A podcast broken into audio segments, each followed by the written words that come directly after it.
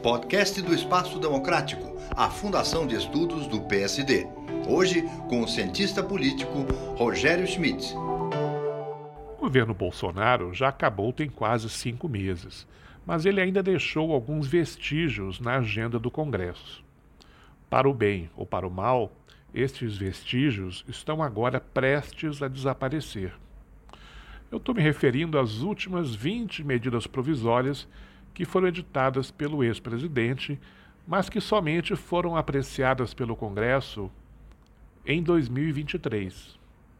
17 destas MPs já encerraram a sua tramitação e outras três ainda não.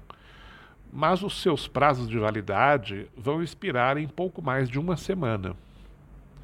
Seis medidas provisórias do governo anterior caducaram ao longo deste ano, sem que tivessem sido votadas pelo Congresso.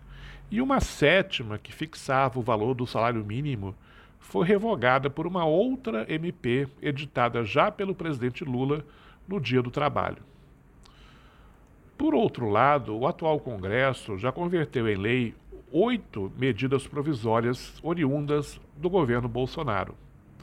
E tem mais duas MPs que já encerraram com sucesso o seu caminho no Legislativo, mas que ainda dependem da sanção do Palácio do Planalto.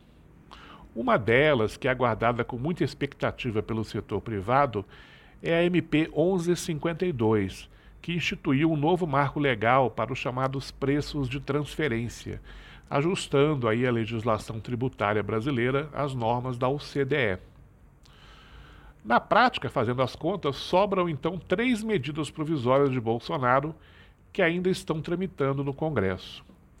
As MPs 1147 e 1153, que vão caducar respectivamente em 30 de maio e 1 de junho, já foram aprovadas na Câmara e devem ser votadas pelo Senado ainda nesta semana.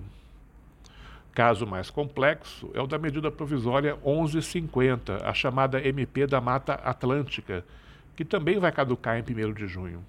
Ela já foi aprovada nas duas casas, mas o Senado rejeitou diversas emendas que haviam sido introduzidas pela Câmara. A palavra final vai caber aos deputados em uma segunda votação. Tudo indica que a partir da próxima semana, o Congresso poderá, enfim, passar a se dedicar unicamente a avaliação das MPs que foram editadas pelo governo Lula. Até o momento, o presidente já publicou 21 medidas provisórias. Rogério Schmidt para o Espaço Democrático do PSD.